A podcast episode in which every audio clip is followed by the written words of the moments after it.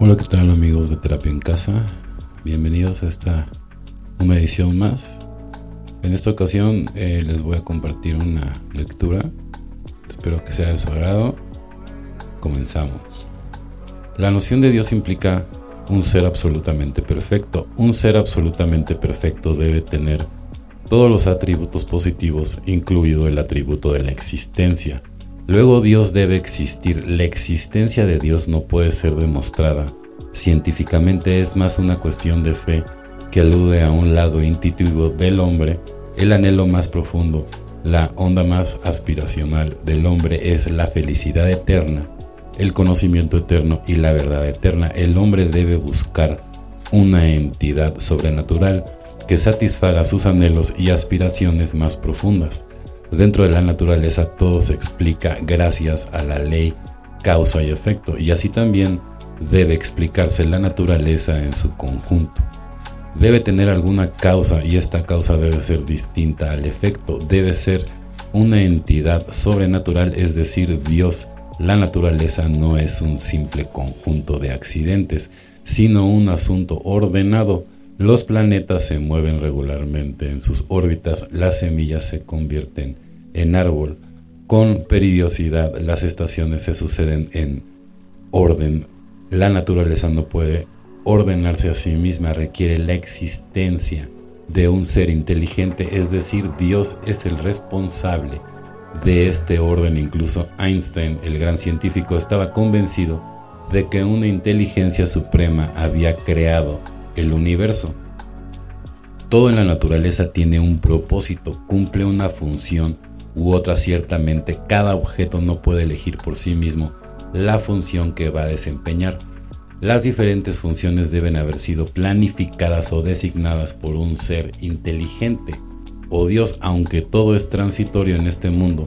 Las personas compran enormes extensiones de tierra, se construyen casas en diferentes lugares y levantan edificios de cinco pisos. Quieren organizarse la vida eterna en este universo sensorial.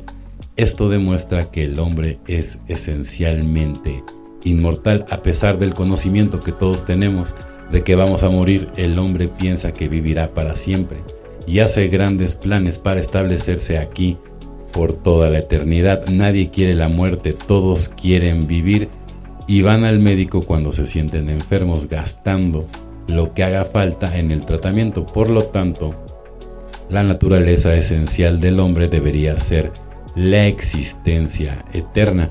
Hasta los tontos se creen sabios, a cualquiera le gusta demostrar que sabe más que los demás. Nadie quiere ser llamado tonto. Los niños molestan a sus padres con cientos de preguntas. El deseo de saber está arraigado en ellos. Esto indica nuestra naturaleza esencial es el conocimiento. Cuando un hombre se está riendo, la gente rara vez pregunta por qué se ríe.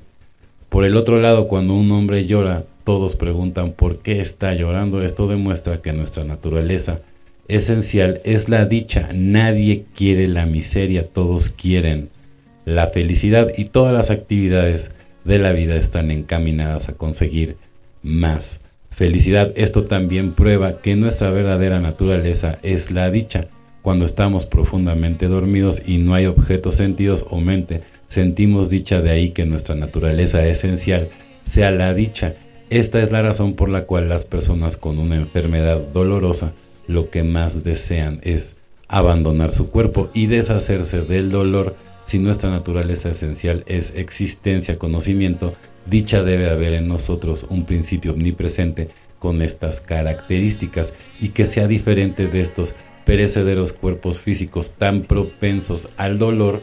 Por tanto, Dios cuya naturaleza esencial es existencia, conocimiento, dicha debe de existir en Dios o seres para que funcionen en las limitantes, a saber que el cuerpo y mente y los sentidos deben de estar junto con la autoconciencia. Detrás de sus actividades siempre vas a sentir que a pesar de todas tus posesiones y las comodidades que disfrutes, que disfrutas, necesitas algo más. No hay sensación de plenitud solo la obtendrás cuando te añadas al Dios pleno. Cuando haces algo malo tienes miedo, tu propia conciencia te pincha. Esto también prueba que Dios existe y que es testigo de todos tus pensamientos y acciones. Definir hombre es negar al hombre. La única descripción adecuada del hombre es una serie de negaciones.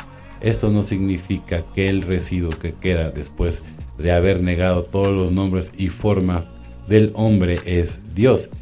Íntimamente no puede demostrarse ya que está más allá de donde alcanzan los sentidos y la mente, pero su existencia puede inferirse a partir de ciertos hechos empíricos o experiencias comunes de la vida diaria. A veces te encuentras en una situación complicada o con un problema económico serio. La ayuda te llega de manera misteriosa, obtienes el dinero justo a tiempo. Muchos hemos experimentado algo así. En ese momento exclamas de alegría, los caminos del Señor son inescrutables. Tengo fe en Dios, hasta en este momento no tenía fe en Dios. Un abogado no tenía fe en Dios, enfermó de neumonía doble, dejó de respirar, su esposa, hijo y demás parientes empezaron a llorar, pero tuvo una experiencia misteriosa. Los mensajeros de Lord Yama lo llevaron ante la corte y Lord Yama dijo a sus mensajeros, este no es el hombre que quería. Habéis traído a la persona equivocada. Devolverlo comenzó a respirar después de un rato había experimentado cómo dejaba su cuerpo, viajaba a la corte de Lord Yama y regresaba a su cuerpo físico. Esta asombrosa experiencia le cambió por completo y desarrolló una intensa fe en Dios y se convirtió en un hombre religioso. Otra persona también instruida tuvo una experiencia similar con ciertas variaciones era ateo y murió igualmente. Los mensajeros llevaron su alma anterior a Lord Yama y dijo mi trabajo en el plano físico no ha terminado, todavía tengo que hacer algo realmente útil. Perdóneme la vida, por favor, su petición le fue concedida. Quedó maravillado con esta extraña experiencia, cambió por completo, dejó su trabajo y se dedicó el resto de su vida al servicio desinteresado, a la meditación ya debes saber que ni los mejores médicos del mundo pueden curar a un rey moribundo. Seguro que también has oído hablar de algunos casos en que pacientes con las peores enfermedades se curan milagrosamente.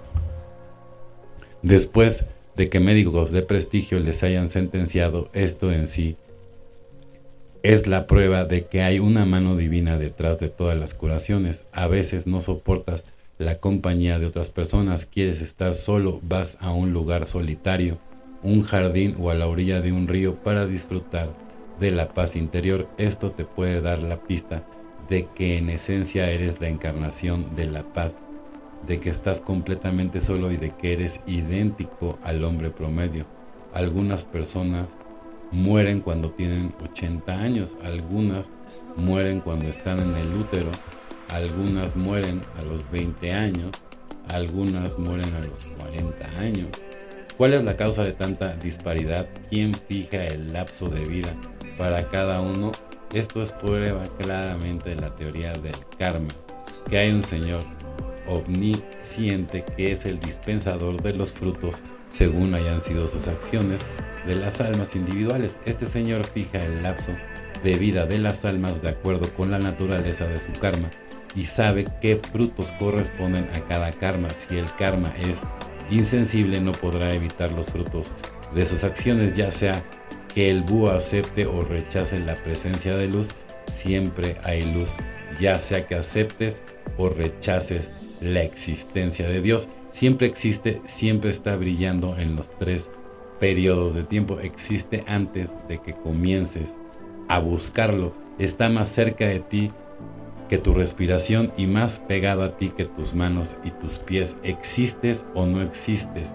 Esa es mi pregunta. Si dices, no te veo delante mía con tus brazos, músculos, tu amplia frente, tus grandes ojos, y dices, si tu respuesta la prueba para demostrar la existencia de Dios, la misma pregunta decidió, existe prueba claramente que Dios existe.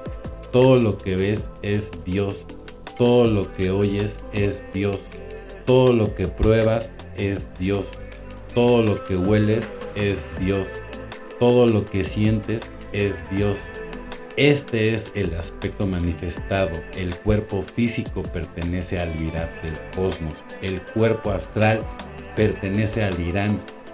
La inteligencia cósmica, el cuerpo causal pertenece al Ishvara. La realidad con el poder de ocultar dónde está ese yo ahora.